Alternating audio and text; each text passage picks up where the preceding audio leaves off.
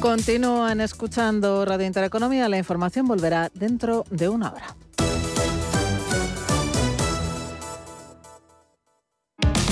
Si te da por montar por fin tu propia empresa, Santander. Y si te da por hacerla más digital, más sostenible o llevarla al extranjero, Santambién.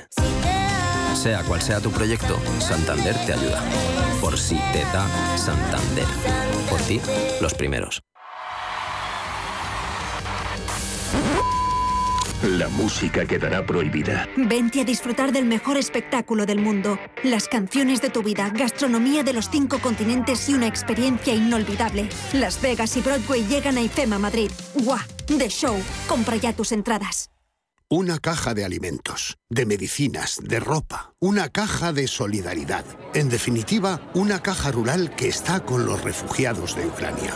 Por eso ponemos a disposición de todos la cuenta 3085 90 26 62 26 24 77 21 21 a favor de Cáritas para ayudar a los damnificados por la guerra en Ucrania. Y nosotros desde la Fundación Caja Rural aportamos los primeros 40.000 euros. Vamos, hagamos un último esfuerzo. Los refugiados de Ucrania aún necesitan nuestra ayuda. Campaña activa hasta el 30 de junio. Caja Rural de Zamora, al lado de la gente y al lado de Ucrania, siempre con Valladolid.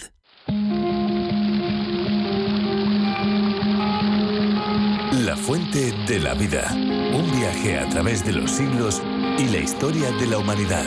La fuente de la vida. De lunes a viernes, de 12 a 12 y media de la noche, aquí, en Radio Intereconomía. Fundación La Caixa patrocina este espacio.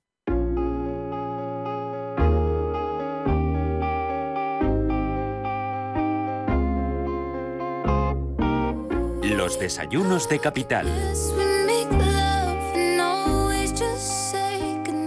¿Y desayunamos con quién, Elena? ¿Qué tal? Bueno, pues eh, hoy, esta mañana, desayunamos eh, con una gran marca automovilística que, bueno, está de cumpleaños, cumple 30 años en España y de hecho se trata de Hyundai, es una marca referente en nuestro país y también en el mundo y tenemos el placer de saludar esta mañana a Polo Satrustegui, es CEO de Hyundai Motor aquí en España. Polo, bienvenido, ¿cómo estamos? ¿Qué tal? Muy bien. Y enhorabuena, ¿eh? Enhorabuena, porque 30 años son muchos años, ¿eh? Pues sí, bueno, son muchos años, pero yo siempre digo que somos una marca joven. Sí, porque ¿no? al final eh, la mayoría de nuestros competidores llevan, algunos llevan hasta 100 años, ¿no? Hasta Con lo cual 100, sí son verdad. años, pero, pero, para, pero Hyundai no deja de ser una marca joven. Eh, Polo, ¿cuántos años eh, en esta marca, en, en Hyundai? Porque tú llevas muchísimo tiempo en el, en el mundo del motor. Bueno, la verdad es que yo empecé en Hyundai pues hace 30 años. 30 cuando Llegó al, años. cuando llegó al mercado. Llegó- Hyundai abrió sus primeros concesionarios en marzo del 92 y yo llegué en agosto del 92. O sea Ha llovido que- entonces. que voy a cumplir también 30 años en, en Hyundai. Eh, eh, ¿Qué recuerdas de aquellos eh, principios, ¿no? de, de ese momento en el que llega la marca aquí en España? Bueno, pues la verdad es que fueron pues eh, momentos apasionantes porque, claro, lanzar una marca nueva en un momento que el mercado estaba totalmente dominado por los fabricantes, eh, por lo- los fabricantes españoles, una marca totalmente desconocida que la gente no sabía ni pronunciar el nombre, con una gama de tres modelos que, bueno, pues que eran tenían un precio muy competitivo, pero en cuanto a diseño, pues estaban un poco por detrás de lo que había en ese momento en el mercado, ¿no?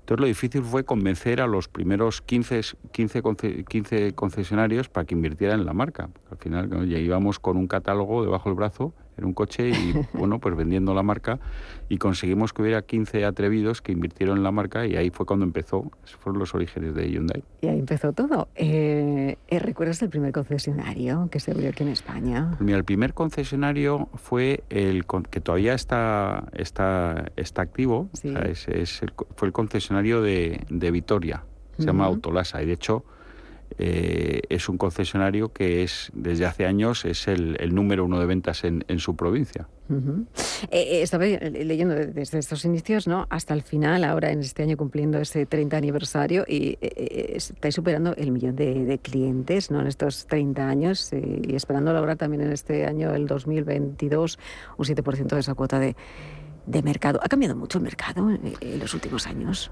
Pues sí, el mercado, bueno, el mercado ha cambiado, ha cambiado muchísimo. hablamos que en los primeros años, como digo, el mercado estaba dominado por los fabricantes europeos y bueno, y ese mercado eh, se ha ido, eh, se ha ido de alguna manera, se ha ido repartiendo entre no solo entre los fabricantes. Eh, es un mercado en el que no ha habido nunca un claro dominador en los últimos 10 años, ¿no? Cada año ha habido una marca que ha, que ha liderado. En los últimos años la marca SEAT ha sido la que ha estado liderando el mercado, pero que es, un mercado donde las, las marcas están, el mercado está muy repartido entre las primeras 10 marcas.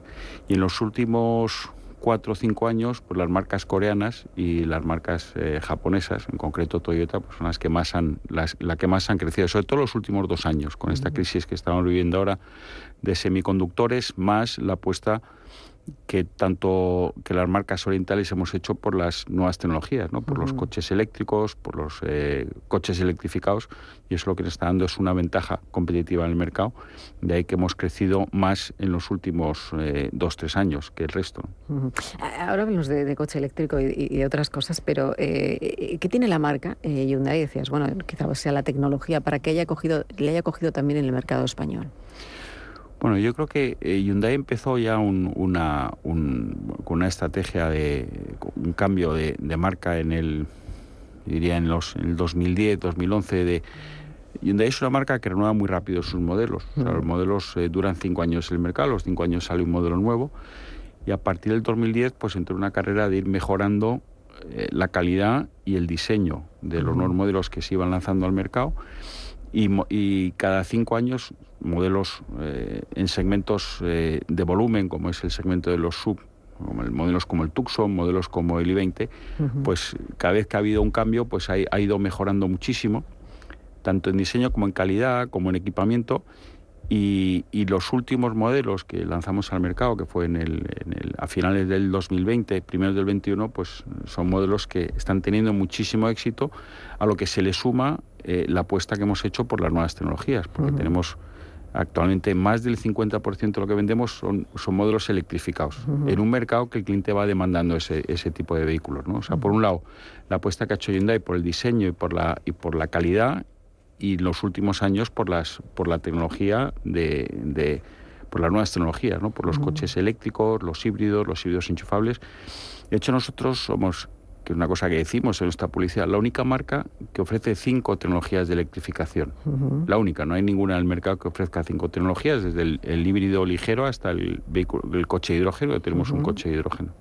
Te iba a decir, la tecnología está preparada, se pueden eh, producir esos eh, coches eléctricos, pero eh, ¿cuándo veremos todo el, país con coches eléctricos eh, como único eh, bueno como único vehículo no eh, por esa apuesta de futuro no en la electricidad y en la sostenibilidad.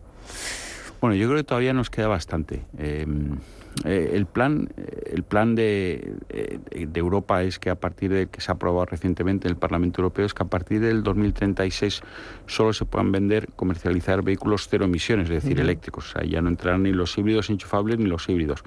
A partir de ahí yo creo que pues que hará falta por lo menos mm, unos 10 años para que el parque pueda llegar a ser 100% eléctrico, ¿no? O sea, que estaríamos hablando a lo mejor del año 2045 o 2050.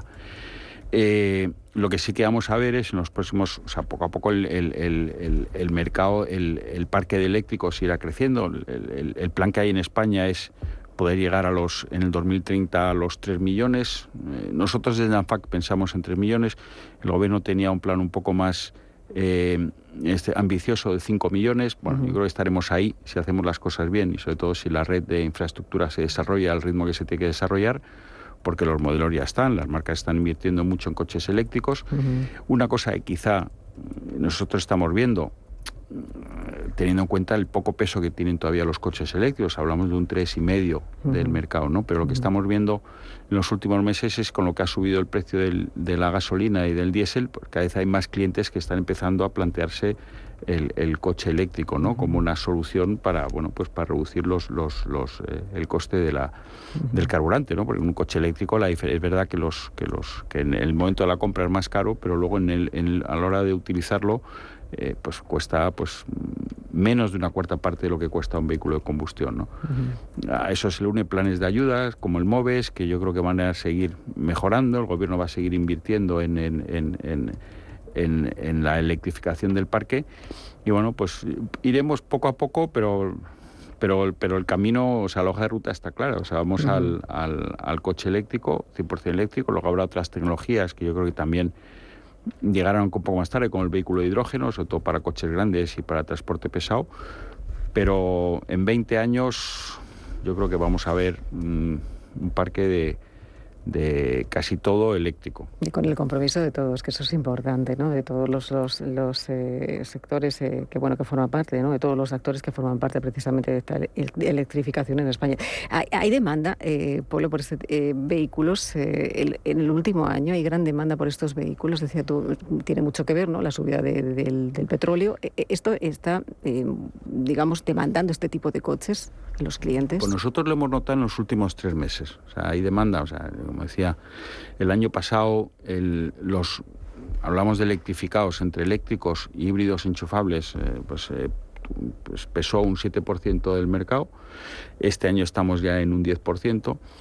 Lo que pasa es que a la crisis de los microchips que prácticamente todas las marcas están viendo afectadas, afecta más a los vehículos eléctricos y a los vehículos enchufables, porque tienen más, más eh, llevan más chips y a lo que se une también la, eh, la, escasez que sigue habiendo a nivel global de producción de baterías con lo cual pues eh, hay más pedidos pendientes de entrega en coches eléctricos y enchufables que, que, en vehículos de combustión. Pero nosotros sí que hemos visto en los últimos tres meses que el interés por parte de los clientes en, en, modelos electrificados, sobre todo enchufables y, eléctricos, ha subido mucho con respecto a los, a los meses anteriores. De que la gasolina empezó a subir, cada vez hay más gente que mira al eléctrico como una solución para, para desplazarse y una, con una solución de, movilidad. Eh, eh, eh, tiene mucho que ver con todo, pero los puntos de recarga son muy importantes en nuestro país. Eso es fundamental, ¿verdad? Que cada que bueno que optemos ¿no? por tener un coche eléctrico. ¿Y cuándo llegaremos con esos puntos de recarga, esa hoja de ruta que tenemos marcada, a, tener España con, como, con un parque de, electrificación suficiente como para dar cabida a este tipo de vehículo? Pues yo creo que eso es un poco la, gran cuestión, ¿no? El, como decía, las, las marcas, o sea, ahora mismo en el mercado eh, tienes en casi todos los segmentos una oferta de vehículos eléctricos suficiente, con autonomías que rondan casi los 500 kilómetros en algunos, en algunos modelos, ¿no? Como puede ser el caso de nuestro Ionic 5, que está casi en, en 500 kilómetros, o el Kona pero la red de infraestructura todavía está muy por detrás de lo que debería. Estamos hablando de que eh, hay 15.000 puntos, de los cuales la mayoría son, el 80% son puntos de menos de 22 kilovatios, con lo cual con eso no, no puedes hacer una carga en ruta. Eh, para hacer una carga en ruta, por lo menos mm, los puntos tienen que ser de más de 100 kilovatios. Y ahí es donde mm, pues, hay una, un, pues, eh, una gran necesidad.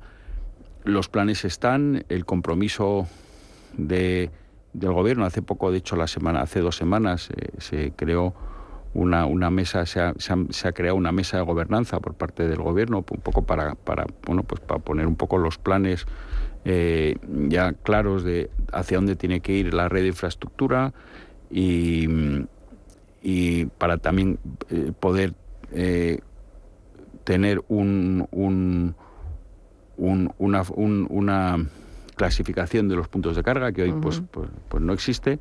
Y bueno, yo creo que con esa mesa de gobernanza esperamos que las cosas eh, puedan, puedan funcionar, puedan fluir más, más rápido, ¿no? Porque actualmente la verdad es que en lo que va de año se han abierto pocos y pocos rápidos y necesitamos, yo digo, necesitamos correr, no, necesitamos volar. estamos en 15.000 puntos y nosotros de ANFAC vemos que la necesidad es llegar a tener 300.000 en el 2030 pero hablamos de en ocho años hay que abrir 280, hay que instalar 285.000 puntos, aparte de los puntos de carga de los que tiene eh, cada cliente, que pueda tener cada cliente en su casa. Hablamos de puntos de carga públicos, sobre todo rápidos. Y es un poco la gran, la gran eh, incógnita, ¿no? Si vamos a ser capaces, si, las, si se va a hacer la inversión, por parte de las eléctricas como para llegar a esos, a esos puntos, pues sin puntos infraestructura recarga, pues es muy difícil que el coche eléctrico funcione. Y aquí tiene también mucho que ver con todo ello la sostenibilidad, ¿no? Este papel que va a jugar o que está jugando ya la automoción con, con la sostenibilidad, e, eso es la verdadera eh, hoja de ruta, ¿no? Que se deben de seguir también de, de compañías, de gobiernos, de todo tipo de actores. Eh, ¿Cómo será eh, ese papel de la automoción en la sostenibilidad en el futuro? Bueno, los fabricantes, y en concreto Hyundai, estamos totalmente comprometidos con la sostenibilidad. De hecho, nosotros ya hemos anunciado que seremos eh, neutros de, carbono en el 2035. O sea, a partir del 2035 solo vamos a vender, coincide también con, el, con, la con, con lo que recientemente se aprueba en el Parlamento Europeo, eh, solo vamos a vender coches 100% eléctricos. Tenemos previsto lanzar en los, de aquí al 2030 15 modelos eléctricos y nosotros, vamos, lo tenemos claro, el futuro es 100% eléctrico y de hidrógeno. ¿eh? También tenemos planes para tener eh, vehículos de hidrógeno. O sea, que por parte de los fabricantes hay un compromiso claro, no solo por un tema de regulación, porque es verdad que tenemos que cumplir con unos objetivos de, emisiones, sino porque es, es, o sea, lo que demanda el, lo que demanda el, el, cliente, lo que demanda la sociedad, es que las marcas seamos sostenibles y, y estamos haciendo un grandísimo esfuerzo para conseguir ese esa, esa, esa neutralidad de, de, de, carbono, o sea, que totalmente cero emisiones, pero no solo en, en, la utilización, sino también en la fabricación y en todo. Bueno, quedan muchos años todavía ¿eh? por delante para adaptarnos a todo ello. Y seguramente que, bueno, que lo conseguiremos, como dice. Pues Polo Satrustegui, muchísimas gracias por acompañarnos en estos desayunos. Enhorabuena por, por este 30 eh, cumpleaños, 30 años aquí en España. Y seguiremos hablando, ¿eh? porque hay muchísimo que hay que hablar ¿no? a lo largo de, seguramente de este año, que seguramente que habrá novedades. Gracias por acompañarnos, de verdad. Un placer. Gracias a vosotros y aprovecharía para agradecer a ese más de ese millón sesenta mil clientes que en estos 30 años han, han confiado en, nuestra marca. Eh, gracias a ellos, pues si no, no estaríamos hoy donde estamos. Bueno, pues seguirán confiando seguramente. Muchísimas gracias, Gracias. gracias.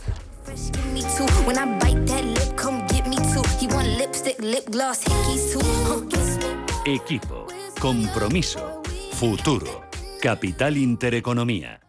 Fundación La Caixa ha patrocinado este espacio. En la Fundación La Caixa creemos que el mundo de mañana depende de la educación de hoy. Pensamiento crítico, creatividad, colaboración y comunicación. Estos cuatro conceptos promueven habilidades que cualquier niño o niña necesita para desarrollar su potencial.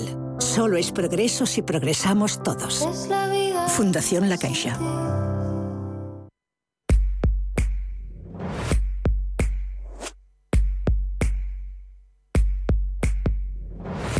Esta semana está marcada en el calendario de nuestro país y concretamente de su capital, Madrid. Y es que los días 29 y 30 de junio, la ciudad madrileña acogerá la cumbre de la OTAN que reunirá a los principales líderes de los países aliados. En esta reunión no solo se abordará la respuesta de los aliados a la actual invasión de Rusia en Ucrania, sino que también se debatirán los nuevos retos estratégicos y las amenazas que plantea el flanco sur. Todo ello, como decíamos, con los principales líderes de los países aliados, un hecho que es muy importante para nuestro país. Eduardo Irastorza es profesor de OBS Business School. Por dos motivos fundamentales. El primero, una razón puramente de prestigio de España. Es absolutamente prioritario que volvamos a contar en la política exterior como en el pasado y esto nos abre la oportunidad de convertirnos en el anfitrión de los principales dirigentes del mundo, lo cual pues nos pone en las primeras planas de todo el mundo. Este es el, principal interés. El segundo difiere de la posición que ocupa España geográficamente. En una situación como la del conflicto de Ucrania era necesario que la cumbre de la OTAN se celebrara en territorio europeo ¿no? para demostrar una alineación de todos en este sentido. Repercusión y responsabilidad a partes iguales, lo que supone un gasto para que todo salga lo más cercano a la perfección. De hecho, según el Gobierno, el coste estimado superaría los 50 millones de euros. El recinto de IFEMA es el lugar elegido para albergar el evento. No se utilizarán los más de 200.000 metros cuadrados, pero el alquiler es completo y durante más de una semana, algo que en la partida del presupuesto es muy importante. Manuel Saucedo es responsable del Within Center. Los grandes costes son lo que se ve. Hay unos pabellones que, que normalmente no están preparados para todo. Tienes con un caparazón vacío que lo tienes que vestir. Tienes que tener las comodidades están equipados correctamente para hacer el evento que se trata. Pero no queda aquí la cosa porque a la carpintería, iluminación, mobiliario, soporte técnico, comunicaciones, catering y transporte habría que sumarle las dietas, los refuerzos en seguridad y otras partidas que hacen que no podamos saber el coste total de la cumbre. Eduardo Irastorza realmente nunca vamos a saber cuánto nos va a costar esta celebración, porque muchos de los costes pues irán contra fondos reservados y, muchos gastos pues no son, no son declarables. Indiscutiblemente va a costar mucho dinero, pero en el fondo tenemos que entenderlo como una inversión, una inversión en el sentido de que aquí se deriva un reconocimiento que posteriormente se traduce en acuerdos internacionales que se están tomando en muy diversos ámbitos y que es imprescindible que ocupemos una posición de, de privilegio y reconocida por parte de todos para negociar con éxito.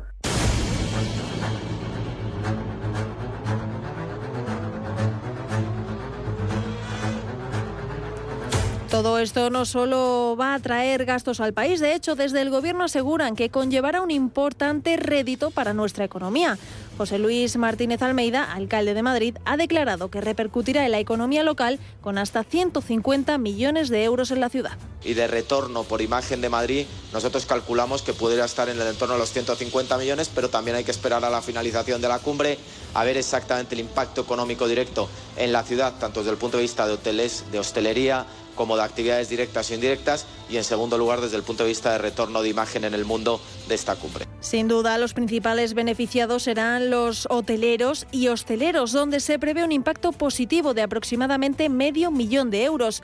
Mar de Miguel, vicepresidenta ejecutiva de la Asociación Empresarial Hotelera de Madrid, y Juan José Blardoni, director general de Hostelería de Madrid. La previsión de ocupación en general durante toda la semana, digamos de lunes a viernes, está situada en torno a un 70% de ocupación en los hoteles de Madrid. Es verdad que los dos días punteros álgidos de ocupación serán el día 28 y 29 con un entorno a un 75%. Hemos evaluado medio millón de euros el impacto económico que va a tener en los restaurantes de Madrid. Sobre todo van a ser restaurantes de gama media alta. Estamos hablando de bueno, 50 euros el cubierto y realmente bueno, pues va a ser un impulso además en un momento entre semana que normalmente tanto las comidas o las cenas sobre todo bajan eh, y eh, bueno por lo tanto bueno pues consideramos que el impacto directo por las delegaciones que van a acudir va a ser muy positivo para la hostelería madrileña. Las previsiones para estos sectores son buenas, aunque temen que de forma simultánea la reunión de la OTAN ahuyente a los turistas por miedo a no encontrar plazas hoteleras y en el caso de la hostelería los cortes de tráfico y restricciones les hace perder clientela por el teletrabajo. Juan José Blardoni lo que es la llamada al teletrabajo por parte de las administraciones, las restricciones de movilidad, incluso también eh, pues cierto descenso del turismo, porque realmente eh, que está funcionando muy bien, por cierto, pero que eh, durante esta semana pues va a tener, va a tener menos impacto por esta cumbre. Bueno, pues todo eso sí que es o va en el debe de, de esta cumbre, pero en cualquier caso el balance tenemos que entender que es positivo.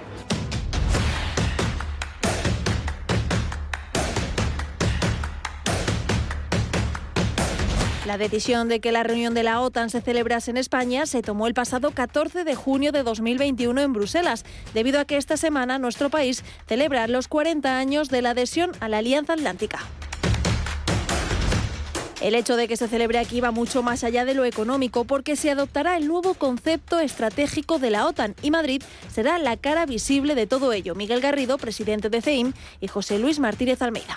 La celebración de la cumbre de la OTAN en Madrid es una magnífica noticia que contribuirá a elevar todavía más el prestigio que tiene Madrid como sede para albergar grandes eventos internacionales. Pero más importante que ese retorno en términos tangibles es el retorno también económico, pero en términos intangibles que supone para la ciudad de Madrid es la proyección internacional que vamos a lograr a lo largo de esta semana y por tanto ese espaldarazo a nivel global que va a suponer para la ciudad organizar y estoy seguro de que con éxito una cumbre tan complicada desde el punto de vista logístico y organizativo como es esta cumbre de la OTAN. Ahora España tiene que sacar provecho de ese impacto intangible y aprovechar los últimos acontecimientos y avances, aunque no todos confían en ello. Es el caso de Miguel Ángel Temprano, gestor independiente. Ojalá que los hechos ocurridos estos días significasen que España va a tener un papel más relevante en la escena mundial pero por desgracia me temo que no es así. La OTAN decidió que su cumbre se celebrase en España hace ya mucho tiempo,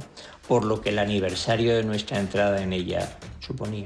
Desgraciadamente la invasión de Ucrania le ha dado una importancia sin igual, pero no por ser en España, que es lo que a mí me gustaría, sino por el cambio geopolítico que la invasión rusa puede suponer para el mundo. Ahora vamos a ver si somos capaces de sacar provecho de ello, más allá del gasto de sus visitantes. 30 países miembros de la alianza, más Suecia y Finlandia como candidatos a ingresar. Los socios del llamado Cuarteto Asia-Pacífico, que son Australia, Corea del Sur, Japón y Nueva Zelanda, y Jordania y Mauritania, estarán presentes de la mano de unos 40 líderes internacionales y 5.000 asistentes en la cita que supondrá la transformación de la alianza. Equipo, compromiso, futuro, capital intereconomía. Si estás pensando en comprar una casa, entra en cuchabank.es y accede a nuestra oferta hipotecaria. Cuchabank, el banco de tu casa. Anchoas Codesa, calidad, artesanía y dedicación definen nuestra serie limitada, elaborada con la mejor pesca del Cantábrico y hecha 100% en Cantabria. Garantizado. Encuéntralas en tu tienda especializada de confianza. Anchoas Codesa, maestros conserveros desde 1976. Anchoas Codesa, de la mar a la buena mesa. Tal día como hoy, un 28 de junio, Iberia celebra hoy su cumpleaños. La compañía fue fundada en 1927 por el empresario vizcaíno Horacio Echevarrieta y la alemana Lufthansa durante la dictadura de Primo de Rivera como monopolio del transporte aéreo español. Estaba previsto que el primer viaje comercial fuese el 14 de diciembre de 1927 entre Madrid y Barcelona, con Alfonso XIII como pasajero de excepción. Sin embargo, fue un vuelo Barcelona-Madrid el primero que operó al salir dos horas antes que el vuelo oficial. La intención era que Alfonso XIII pudiese presenciar el primer aterrizaje en el aeropuerto de Carabanchel, el actual aeropuerto de Cuatro Vientos, pero por cuestiones meteorológicas obligaron a este avión a llegar más tarde de lo previsto. Y hoy hace 91 años de las primeras elecciones generales de la Segunda República. Las elecciones que se celebraron en 1931 dieron un triunfo rotundo a la izquierda. La derecha y el centro republicano quedó reducido a un papel testimonial, en tanto que la derecha monárquica sufría un serio revés. La mayoría de las izquierdas dio lugar a, a, lo llamado el bienio reformista entre los años 1931 y 1933. En esas elecciones las mujeres podían ser elegidas, de hecho fueron tres elegidas, pero no pudieron votar. Una oscura madrugada de 1969 en el barrio neoyorquino de Greenwich se produjo una redada policial en Stonewall, un bar al que acudía el público LGTB. La dura represión de aquella redada se tradujo en espontáneas manifestaciones con disturbios, unas protestas que perseguían el fin de la represión de la comunidad LGTBI. Por eso, hoy el mundo celebra el Día de la Visibilización LGTB.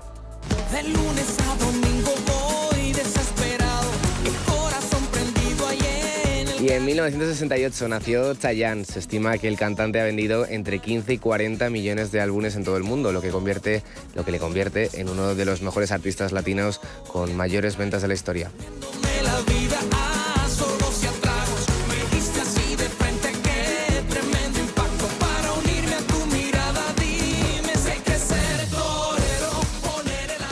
Si caminas solo, irás más rápido. Si caminas acompañado, llegarás más lejos. Luna Sevilla es su asesor patrimonial de referencia. Prestando nuestros servicios como agentes de Caser Asesores Financieros, somos una empresa con amplia experiencia profesional y una clara apuesta por la formación de calidad, la información transparente y objetiva y por el asesoramiento financiero personalizado y continuado. Si desea más información, visite lunasevilla.es llámenos al 91 762 3442.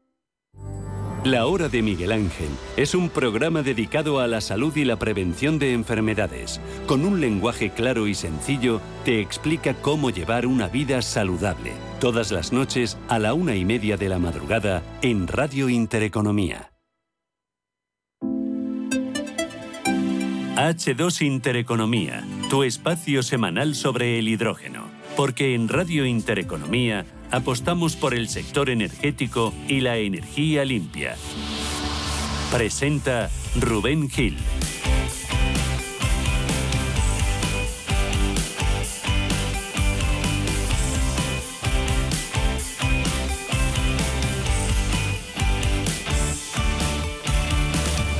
Las 11 y 35 minutos de la mañana, ahora menos en Canarias, abrimos nuestro H2 Intereconomía. Es el 39 programa de la temporada de este programa que venimos desde el mes de septiembre dedicándole exclusivamente al ámbito del hidrógeno y lo vamos a hacer hoy con la vista puesta en el protagonismo que está cobrando el uso del hidrógeno en el transporte a nivel europeo. Coches, camiones, furgonetas, trenes y hasta barcos impulsados por hidrógeno se mueven ya por las vías de comunicación europeas y de ello vamos a hablar esta mañana de la tecnología del hidrógeno como una de las claves para descarbonizar el transporte pesado. Vamos a hablar de las ventajas que ofrece el uso del hidrógeno para el sector del transporte y nos vamos a plantear una pregunta. ¿Hidrógeno o baterías eléctricas?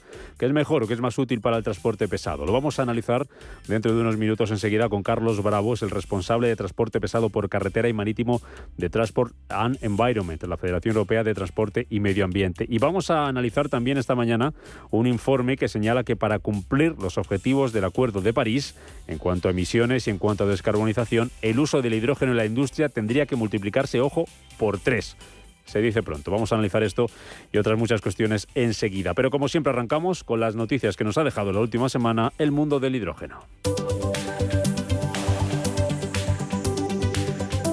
Noticias con Paloma Arnaldos. Europa construye electrolizadores a escala industrial para hacer competitivo el hidrógeno verde. Las empresas Siemens Energy y Air Liquide han anunciado sus planes para crear una empresa conjunta centrada en la producción de electrolizadores de hidrógeno renovable a escala industrial en Europa. Ambas compañías buscan encontrar una forma de reducir los costos de producción de hidrógeno renovable o verde y hacer que el sector sea competitivo. Cabify presenta la primera flota VTC propulsada por hidrógeno en España. Con cuatro unidades del Toyota Mirai de primera generación, el vehículo eléctrico con pila de combustible alimentada por hidrógeno. Dice la compañía que el tiempo de repostaje de estos vehículos es tan solo de entre 3 y 5 minutos, similar al de un vehículo de combustión convencional y que ofrece una autonomía de alrededor de 550 kilómetros. Ferrari se pasa la pila de combustible de hidrógeno para fabricar sus coches. El fabricante italiano la utilizará para alimentar sus líneas de producción en Maranello. La estrategia de Ferrari pasa por la instalación de una planta de pilas de combustible capaz de generar hasta un megavatio de energía. Clean Logistics estrena el camión de hidrógeno de cero emisiones. El modelo de producción está propulsado por dos sistemas de pila de combustible Prisma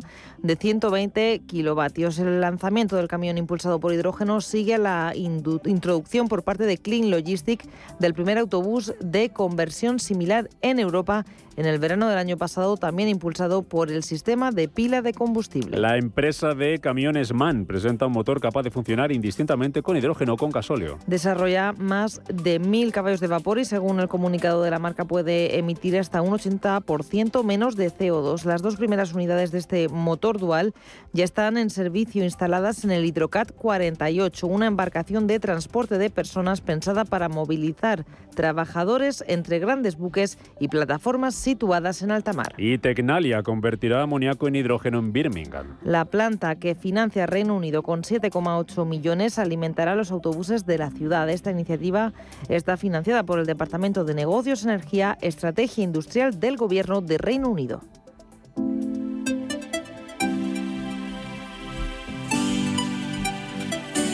H2 Intereconomía, tu espacio semanal sobre el hidrógeno. Porque en Radio Intereconomía apostamos por el sector energético y la energía limpia. Y como siempre, este espacio de la mano de H2B2, empresa tecnológica especializada en la producción de hidrógeno verde a partir de fuentes de energía renovable gracias a la electrólisis del agua. Y con África Castro, responsable de desarrollo de negocio de H2B2. África, bienvenida. Muy buenos días, ¿cómo estás? No voy a decir eso de si me has echado de menos porque seguro que me dices que no. Entonces... Hombre, te han sustituido muy bien, pero te hemos echado de menos. Sin duda, sin duda. ¿Qué tal, todo bien? Todo bien, todo bien. Todo bien, bueno, pues nos alegra eh, que te reincorpores con nosotros para hablar hoy mucho de transporte. Mira, em, eh, antes de ir con nuestro invitado, em, noticias que acabamos de contar, que nos acaba de contar Paloma, autobuses por parte de Tecnalia impulsados por hidrógeno, camiones con MAN y con Clean Logistic coches de Ferrari, coches de Cabify con ese modelo Toyota, mucho de transporte hoy relacionado con el hidrógeno y te añado yo una noticia más para empezar y antes de ir con nuestra entrevista, Volvo Trucks, que ha presentado un nuevo camión y Volvo también un dumper articulado y ambos impulsados por, por hidrógeno. Mucho auge, mucha importancia en, el transporte del, del hidrógeno, África. Sí, a ver, de hecho, un poco como vamos a comentar ahora con el invitado, precisamente el transporte y sobre todo el transporte pesado, pues tiene esa necesidad de descarbonización. O sea, el sector trans, o sea, esa necesidad, ese mandato precisamente por descarbonizar y, el hidrógeno es una de las alternativas y competitivo en según qué segmentos con el, con el complementario que es el de batería. Claro. Bueno, pues vamos a hablar de, de ello, con esa noticia que nos da pie, con todas estas que acabamos de contar, y saludamos a Carlos Bravo. Es el responsable de transporte pesado por carretera y marítimo de, la, de Transport and Environment. Don Carlos, bienvenido, muy buenos días. Hola, muy buenos días. Eh, eh Transport and Environment, que como decíamos al comienzo, es la Federación Europea de Transporte y Medio Ambiente. Eh, ¿Quiénes son ustedes? Cuéntenos un poquito la historia, el origen, los objetivos. Eh, Cuéntenos sobre, sobre esta iniciativa, sobre, sobre este, no, sé si es algo no gubernamental, algo gubernamental, que tiene que, ¿qué, es exactamente? Sí, no, es una organización no gubernamental, sin ánimo de lucro. Lo que pasa es que está constituida como una federación de, organizaciones en diferentes países de la Unión Europea y el Reino Unido también. En total, pues, eh, somos más de 60 organizaciones en los 27 países, más el Reino Unido, y lo que nuestro objetivo es eh, tratar de conseguir una, un modelo de transporte eh, descarbonizado, sostenible, con el menor impacto sobre el medio ambiente y la salud pública. Y trabajamos en diferentes países. Aquí en España, por ejemplo, pues tenemos una pequeña oficina, eh, igual que en Italia, Polonia, Francia, el Reino Unido, Alemania. Y en otros países donde no tenemos como eh, una presencia, digamos, física, pues trabajamos a través de las organizaciones que forman parte de la federación. Claro, don Carlos, porque cuando se habla de descarbonización, de, cero emisiones, de cumplir esos objetivos marcados a nivel europeo, el sector del transporte es uno de los que más señalados está. ¿Cómo están trabajando? ¿Qué esfuerzos están haciendo en ese sentido, en esa hoja de ruta para la descarbonización ustedes? Efectivamente, el transporte es el sector que más eh, gases de efecto invernadero emite tanto en España como en la Unión Europea. Y en España en concreto, pues eh, fue casi un, 30% en el 2019, el año previo a la pandemia, porque bueno, el año 2020-2021 pues han sido años, digamos, eh, los hábitos de transporte han estado modificados por, por la pandemia pero bueno, vemos que la, tendencia sigue siendo volver a la situación anterior a la pandemia y por lo tanto sigue siendo el principal factor de emisión. Entonces, teniendo en cuenta que el transporte en su conjunto emite casi un 30% de las emisiones de gases de efecto invernadero de España, pues eh, y en Europa ya digo es en la misma situación está claro que es un sector en el que hay que poner grandísimos esfuerzos mm. si queremos ser neutros en emisiones de carbono en 2050 que es el compromiso que tenemos en la Unión Europea eh, y que es un compromiso conforme a, los acuerdos al acuerdo de París no por lo tanto ahí tenemos que poner un gran esfuerzo y dentro del sector transporte, pues eh, en España en concreto, el 95% aproximadamente de las emisiones del transporte vinieron del transporte por carretera. El resto pues son los eh, otros modos de transporte, que no significa que no sean importantes, también hay que descarbonizarlos evidentemente y cada modo de transporte tiene su digamos su estrategia desde nuestro punto de vista. Lo que creemos es que la transición energética y la descarbonización tiene que ser también eficiente. Eso es muy importante porque hay que hacer las cosas bien, hay que hacerlas con el mínimo gasto energético. Y en ese sentido, nosotros consideramos que la descarbonización del transporte por carretera debe, eh, la prioridad es la electrificación. Es decir, eh, hay vehículos, eh, digamos, la tecnología de batería ya está desarrollada tanto para coches, furgonetas, autobuses, camiones, y creemos que es mucho más eficiente hacer que ese sector se electrifique, porque, digamos, el hidrógeno y los derivados, los electrocombustibles, deberían, eh, digamos, concentrarse en tratar de descarbonizar los sectores que son difíciles de descarbonizar mediante la electrificación directa. Por ejemplo, la aviación o una gran cantidad de lo que serían los transportes eh, eh, por mar, ¿no? Porque bueno, algunos barcos pueden ser eléctricos, se hacen en distancias relativamente cortas, pero para los grandes buques transoceánicos pues es necesario apostar por los combustibles verdes, el hidrógeno verde y derivados. Pero claro, para el transporte por carretera hay que tener en cuenta que es mucho más eficiente usar directamente la electricidad en batería, porque claro, puedes conseguir mover un vehículo directamente cargando la batería con electricidad, pero si quieres que se mueva con hidrógeno, hay que gastar entre dos y tres veces más electricidad para conseguir el mismo servicio. Y si eh, realmente eso con hidrógeno, con una ciudad de combustible de hidrógeno verde, pero si se quiere conseguir un electrocombustible, una electrogasolina, electrodiesel o algún combustible sintético a partir eh, obtenido a partir de hidrógeno verde, pues el consumo es ya cinco o seis veces más. Es decir, mm. que eh, se gastaría mucha más energía eléctrica renovable para mover un vehículo con alguna de esas eh, opciones, mientras que con la electricidad directamente, con la batería, pues es mucho más eficiente hacerlo. Entonces nosotros creemos que hay que priorizar el transporte, la descarbonización del transporte por carretera eh, utilizando la tecnología de batería eléctrica. Claro, lo que pasa es que eh, esos camiones que hacen largas rutas, por ejemplo por toda Europa, que es el ámbito que estamos tratando, eh, el tema de las baterías, la duración de las baterías eléctricas, de momento no les... yo no imagino un, un, camión transportando mercancía de, Madrid a, Múnich, por ejemplo, con con batería eléctrica. Será, ahora mismo es, inviable, más allá de los costes que nos está diciendo y que es otra cosa que, luego analizamos, pero no, por logísticamente es complicado en cuanto a, coches, eh, furgonetas, eh, está creo que está clarísimo, ¿no? Además, todos los eh, los, los, análisis del coste total de propiedad, por ejemplo, con, furgonetas, pues sale que ya son rentables a día de hoy, ¿no? por lo tanto, esos sectores están, esos segmentos están claros que tiene que ir a electrificación por batería de forma rápida, se puede hacer perfectamente. Bueno, ahora se está discutiendo a nivel europea, como sabéis, en la que a partir de 2035 eh, no se puedan vender coches eh, y furgonetas de, con motor de combustión interna. Y eso pues bueno eh, hoy se discute en el Consejo pero vamos el Parlamento Europeo ya lo aprobó. Probablemente pues creo que sería sensato que esperar que esa, esa ese reglamento pues terminara siendo cuando entre en vigor terminara teniendo ese, ese objetivo.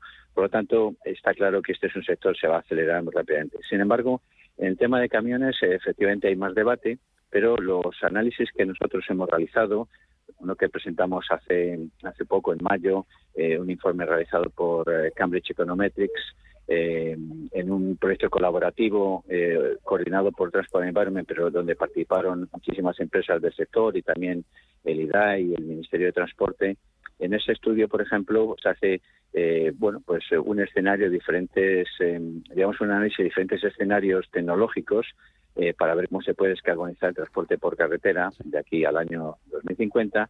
Lo que se ve en el análisis de coste total de propiedad es que para el 2025 las tecnologías ya puramente eléctricas serían rentables en comparación con los equivalentes diésel y el hidrógeno está un poco más retrasado. la paridad de coste en cuanto a coste total de propiedad se alcanzaría mm. alrededor de 2030, ¿no? entonces, bueno, ambas tecnologías van a servir para descarbonizar y para reducir emisiones de CO2. Lo que pasa es la, cuestión que comentaba antes, ¿no? Eh, realmente es mucho más eficiente hacerlo desde el punto de vista energético directamente con baterías y eh, bueno, ahora mismo efectivamente pues este sector está un poco más retrasado que el de coches y furgonetas, pero bueno, los anuncios de muchos fabricantes ya indican que va a haber un porcentaje muy importante de camiones eléctricos en la, de aquí al 2030 y, por supuesto, en el 2040 creemos que es posible que también se pudiera implementar una medida en la cual eh, no se pudieran vender nuevos camiones de combustión interna a partir de 2040. Mm. Eh, la revisión de las, eh, del reglamento de emisiones de, de, CO2 de camiones que se va a presentar por la Comisión Europea el próximo otoño, pues será la normativa clave a nivel europeo mm. para decidir estas cuestiones. Sí.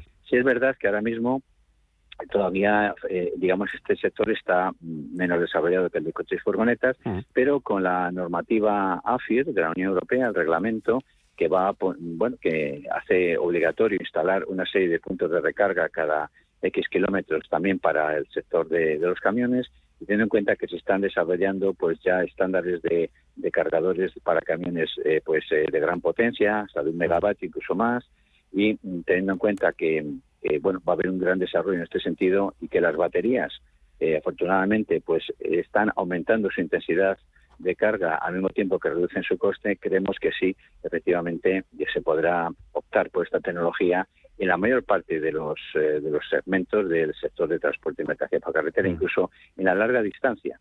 Porque además hay que tener en cuenta que en cuanto al coste, coste total de propiedad, eh, teniendo en cuenta que mm, el combustible es el principal elemento en el, coste, en el coste total de propiedad, sobre todo en caminos de larga distancia, va a salir muy rentable hacerlo con electricidad más que con combustibles fósiles y desde luego como esa tecnología va a estar va a ser rentable mucho antes que la de hidrógeno creemos que este sector el del transporte por carretera, incluso de larga distancia, o sea, camiones con batería, pues se va a imponer. Nosotros realmente creemos que esa es la mejor solución, también como decía antes, por eficiencia energética, y probablemente habrá algunos nichos donde... Eh, pues aviación o marítimo que nos... Camión con de, no, incluso en el transporte por carretera de camiones, en algunos nichos, en algunos, eh, digamos, sectores más especializados, por ejemplo, en, en eh, por ejemplo, para el transporte en las áreas portuarias, donde esperamos también que en, el futuro pues vaya a haber eh, el bunkering de combustibles verdes y de hidrógeno en los puertos será una realidad eh,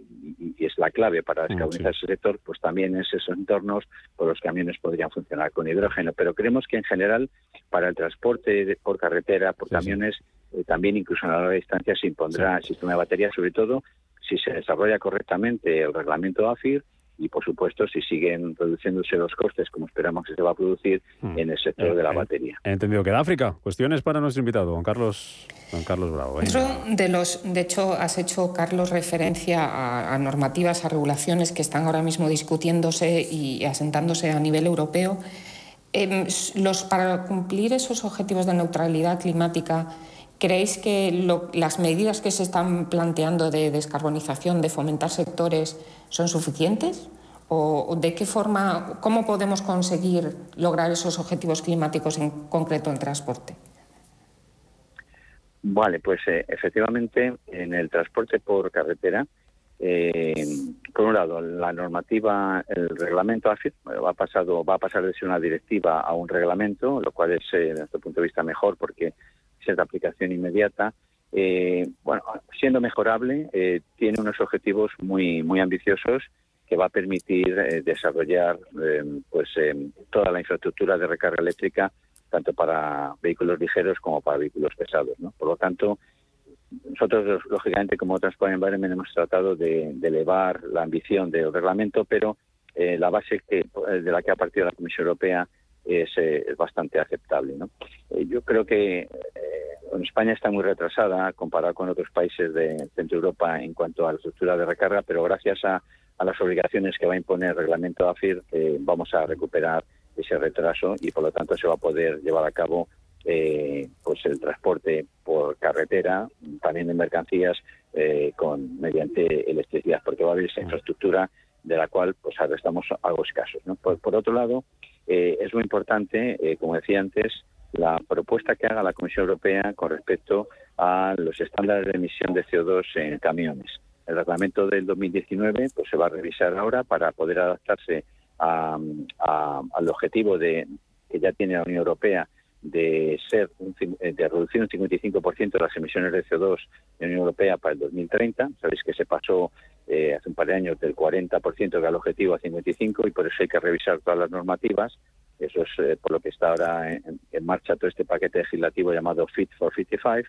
pero eh, el reglamento de camiones, de emisiones de CO2 de camiones, pues se va a ir un poco más retrasado y se va a presentar ahora en otoño. Es muy importante en el, marco de las negociaciones de este reglamento para camiones, para eh, em, establecer la hoja de ruta para la descarbonización de transporte pesado, ¿no? Eh, pues haya unos objetivos ambiciosos. Y en este sentido, ahora mismo hay que decir que por los análisis que tenemos, eh, el reglamento actual, el del 2019, es tan poco ambicioso que ya las compañías han ido mucho más lejos que la normativa europea. Pero lo que tenemos que hacer con esa normativa es dar a los fabricantes y a todo el sector pero también a los fabricantes, por supuesto, una seguridad, una certidumbre jurídica legislativa de por dónde van a tener que ir las cosas para que puedan hacer sus inversiones con, eh, con seguridad. Y en ese sentido eh, vamos a trabajar, lógicamente, eh, muchísimo también con, con, fabricantes y con, con, bueno, pues con el sector para tratar de lograr que la descarbonización del sector de transporte por carretera se haga rápidamente hacia la electrificación. ¿no? Creemos que es muy importante que se descarbonice rápidamente y se puede conseguir por medios eléctricos. Eh, no sé, alguna cuestión muy rápida, que estamos casi fuera de tiempo, África, algún comentario sobre todo lo que nos está diciendo nuestro invitado. Yo haría un comentario quizá general. Efectivamente, el tema coste es importante, o sea, el coste de despliegue o de cambio de una transición energética. La eficiencia, obviamente, es un factor a tener en cuenta, pero también la, el que sea realizable en un momento de iniciativas. Hablamos, efectivamente, una batería es más eficiente, pero ojo, poner, llenar de cargadores, o sea, estamos hablando de la sobrecarga que en un momento dado podía a la red eléctrica. Normalmente la complementariedad de tecnologías es un poco la virtud, se suele decir eso. O sea, decir, ni todo un solo único caballo ganador, ni, todas, ni todo es eficiencia y coste. Normalmente hay otros parámetros a tener en cuenta. Le dejo la pregunta en el aire que vamos fuera de tiempo. Don Carlos Bravo, el responsable del transporte pesado por carretera y marítimo de Transport and Environment, contándonos analizando cómo está el transporte a nivel europeo en ese objetivo por la descarbonización, diferentes formas de transporte, desde el marítimo, la aviación, el ferrocarril, transporte pesado por carretera. Gracias por estar con nosotros, que ha sido un placer, por contarnos cómo van los avances y el papel que puede jugar el hidrógeno en este sentido. Don Carlos, hasta cuando quiera. Que vaya muy bien. Gracias por estar con Muchísimas nosotros. gracias. Un placer. Eh, África, la semana que viene tenemos pendiente hablar de uno de los temas que teníamos para hoy, la industria, cuánto hay que eh, acelerar e impulsar las eh, medidas para acelerar eh, todo el tema de la descarbonización precisamente que estamos hablando y por cuánto habría que multiplicar la producción de hidrógeno para cumplir los objetivos marcados por el Acuerdo de París. Será el martes que viene, si te parece que estará por aquí Pano Barnaldos, que los demás nos vamos a descansar unos, unos poquitos días, así que espero que me echéis mucho de menos. Os dejo en buenas sí, manos. Seguro que sí. África, que vaya muy bien. El martes os escuchan nuestros oyentes aquí en H2 Intereconomía. Será el capítulo 40 de la temporada. Un honor celebrarlo con vosotros, con H2B2. Gracias, África. Adiós. Hasta luego. Capital Intereconomía. Clave para anticiparse y acertar en los mercados.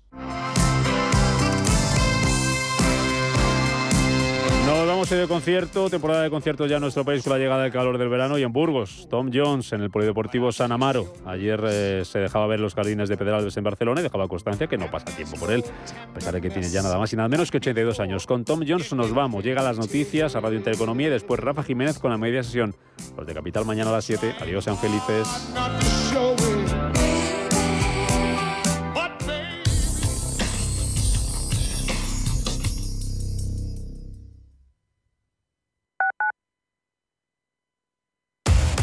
Somos aquello que siempre quisiste ser. Creamos aquello que siempre quisiste tener. Las reglas del juego han cambiado. Somos traders. Operamos. Black Bear Broker.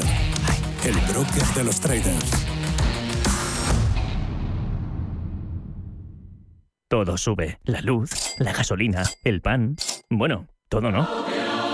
Porque el próximo curso bajamos las tasas un 20% en los 340 estudios de grado y un 30% en los más de 40 másters habilitantes de las universidades públicas de la Comunidad de Madrid.